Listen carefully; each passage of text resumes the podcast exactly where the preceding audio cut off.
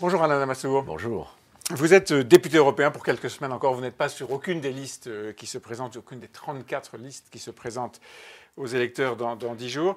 Euh, vous, avez été un des, vous êtes un des artisans principaux de la mécanique européenne et de la construction européenne au Parlement à Strasbourg, mais aussi ancien ministre délégué aux affaires européennes. Vous avez présidé la délégation du PPE, la droite européenne, au Parlement de Strasbourg. Vous avez aussi été député français, député au Parlement français. Lequel des deux postes avez-vous préféré Strasbourg ou Paris? Strasbourg, puisque j'ai euh, renoncé euh, à une carrière politique nationale qui s'annonçait pas trop mal, j'avais été ministre, et à ce qui est en France le, le plus beau des mandats politiques, le mandat de maire. J'étais maire d'Anglette, euh, commune de la côte basque de 30 000 habitants, pour me consacrer complètement au chantier européen. pourquoi? Parce que je me suis rendu compte assez vite que désormais les plus grandes décisions politiques, euh, les orientations qui engagent l'avenir de notre pays, ne se prennent plus à Paris, mais se prennent au niveau européen. À Strasbourg ou à Bruxelles? Bruxelles-Strasbourg. Hmm. C'est toujours le président de la République élu par les Français qui décide des grandes orientations, mais il décide plus tout seul, entre hmm. guillemets, à hmm. Paris ou avec son Parlement à Paris, il décide en fait avec ses partenaires à Bruxelles. Et d'autre part, euh, la méthode de travail communautaire et du Parlement européen est infiniment plus agréable et plus efficace que la méthode de travail nationale. Et plus complexe aussi. On dit qu'il faut un grand nombre de mois, peut-être d'années, pour apprendre cette mécanique. Vous avez fait cinq mandats, c'est beaucoup. C'est ça. Cinq mandats successifs.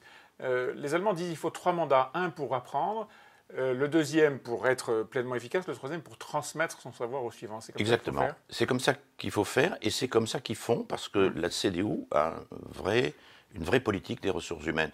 La vie politique nationale, elle est totalement manichéenne. Euh, vous êtes député de la majorité, euh, un texte est proposé par le gouvernement, sans le lire, vous savez qu'à la fin des fins, vous voterez pour.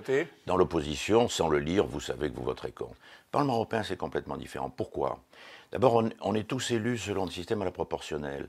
Donc il y a un éventail de groupes politiques. Mmh. Aucun groupe ne peut avoir la majorité à lui tout seul. Il y a donc des coalitions.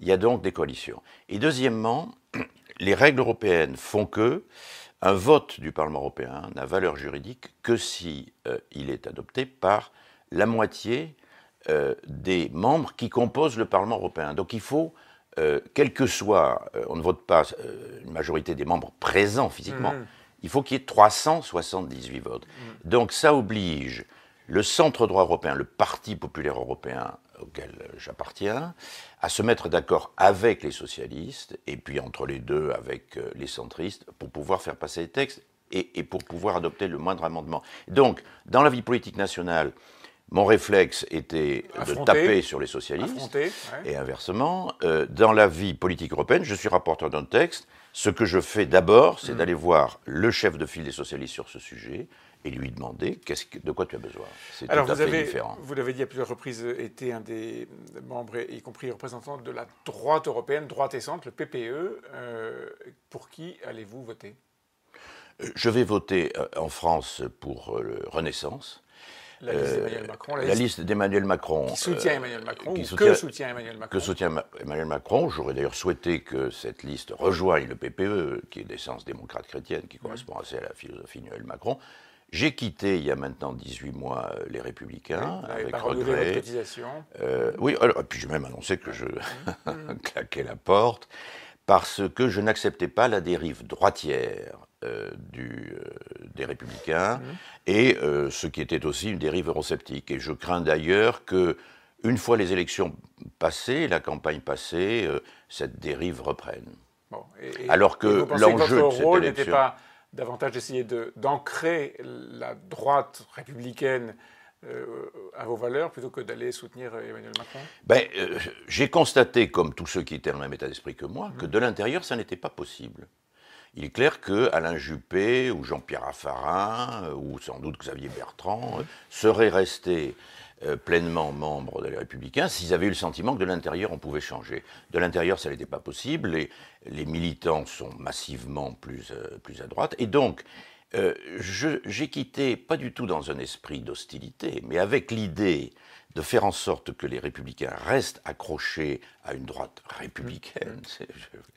Euh, par une alliance avec un parti du centre qui est à recréer, euh, plutôt que euh, de les laisser euh, dériver vers une alliance avec un parti d'extrême droite. Parce que tant que la France conserve un scrutin majoritaire à deux tours, on a besoin de deux partis à droite, ils ont besoin de deux partis à gauche pour ratisser plus large le premier tour et pour s'unir ensuite et rassembler au second. Hum. vous avez à Strasbourg et dans vos différents postes de cette vie politique brillante beaucoup travaillé avec les Allemands. Aujourd'hui, Emmanuel Macron est en tension avec Angela Merkel. Il y a une tension entre la France et l'Allemagne.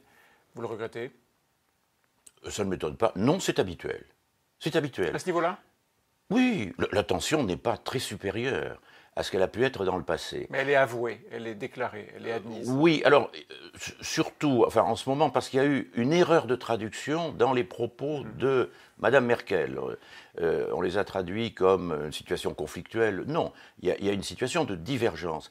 la relation franco-allemande, contrairement à la légende et à la géographie, n'a jamais été facile. Euh, au départ, la relation entre Schumann et Adenauer était détestable. Ils ne se parlaient pas. Euh, le seul moment où il y a eu de vraies relations d'amitié personnelle et d'amitié très fortes entre les deux, pas du tout. C'était Giscard, et Schmitt. Giscard et Schmitt. Helmut Schmitt a été le meilleur ami de Valérie Giscard d'Estaing toute nationalité confondue. Euh, j'étais euh, un des ministres de Mitterrand sous un gouvernement de cohabitation et j'ai vu de près mmh. la relation Mitterrand-Kohl. Il y a eu de très grands moments notamment ce symbole de, euh, de, la main tendue des, mains à, jointes à Verdun.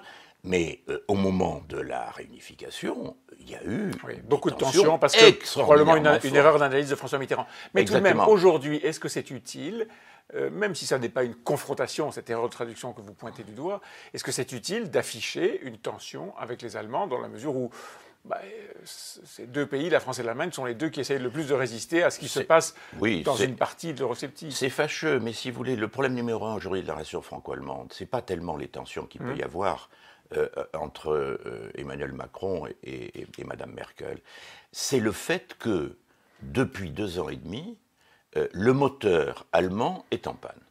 Et là, le, le, drame de l'Europe ces dernières années, c'est que pendant tout le quinquennat d'Hollande, qui était la période de euh, très grande euh, influence et puissance politique d'Angela Merkel. Dans l'Airbus européen à deux moteurs, français et allemand, le moteur allemand euh, était en sur-régime et le moteur français était en panne. Pendant tout le quinquennat d'Hollande, la France regardait ailleurs. Et aujourd'hui? Et aujourd'hui, c'est le contraire. Avec Emmanuel Macron élu drapeau européen au vent et qui ne cesse de, de rappeler son engagement européen de faire des propositions pour mmh, faire avancer mmh. l'Europe, certaines étant sans doute maladroites, Berlin est totalement paralysé parce qu'après les dernières élections fédérales, la nouvelle coalition, grande coalition, ne s'entend pas. Euh, le SPD ne veut rien faire. Il ne se passe le CDU, exactement. La CDU est complètement minée par la guerre de succession Angela Merkel, dont on voit bien qu'elle va partir très rapidement.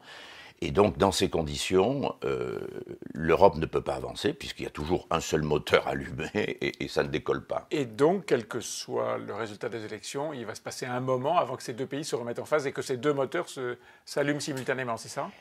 Euh, C'est pas quel que soit le résultat des élections. Les élections peuvent faire en sorte que on verra ce qui se passe en France. Est-ce qu'il y a changement de gouvernement? Enfin, le président restera là et restera aussi européen. Est-ce que qu'est-ce qui va se passer en Allemagne? Selon les sondages d'aujourd'hui, il faut être évidemment très prudent, euh, les Verts allemands, c'est-à-dire au fond l'expression du centre allemand, euh, sont en pointe, dépasseraient le Parti social-démocrate. Est-ce que cela peut euh, déboucher sur un changement de coalition en Allemagne? Est-ce que même avec la même coalition, Mme Merkel laisserait la place à quelqu'un d'autre? À qui? Il faudra une nouvelle élection interne à la CDU-CSU.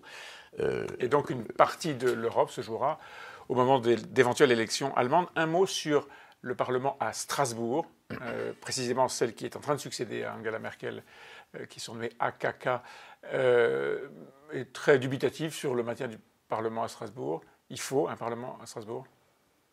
Mais, Le Parlement est à Strasbourg. Et à Bruxelles.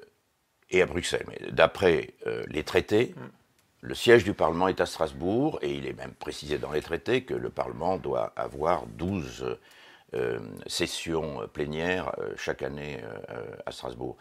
le problème que nous rencontrons, c'est que au moment du marché commun de la petite Europe des six, tout le monde comprenait et ressentait affectivement le symbole de Strasbourg que pendant des siècles la France et l'Allemagne se sont disputés, l'Alsace. Mais avec l'élargissement, d'abord vers le nord, vu de Stockholm, Strasbourg, bon, mm. et puis surtout vers l'est, mm. euh, le symbole n'est plus perçu. Et donc? Et donc, et donc, je crois qu'il euh, est temps que la France commence à réfléchir et à faire des propositions sur un avenir. Strasbourg doit rester une capitale européenne. Est-ce que euh, ça doit forcément rester euh, le siège principal du Parlement européen? C'est de moins en moins soutenu par les opinions publiques en dehors de notre pays. Et les déclarations d'Akaka, d'ailleurs très malheureuses dans la forme, montrent que même en Allemagne, pour la jeune génération, le symbole n'est pas si n'a plus le même sens. Merci, Alain Lamassoure.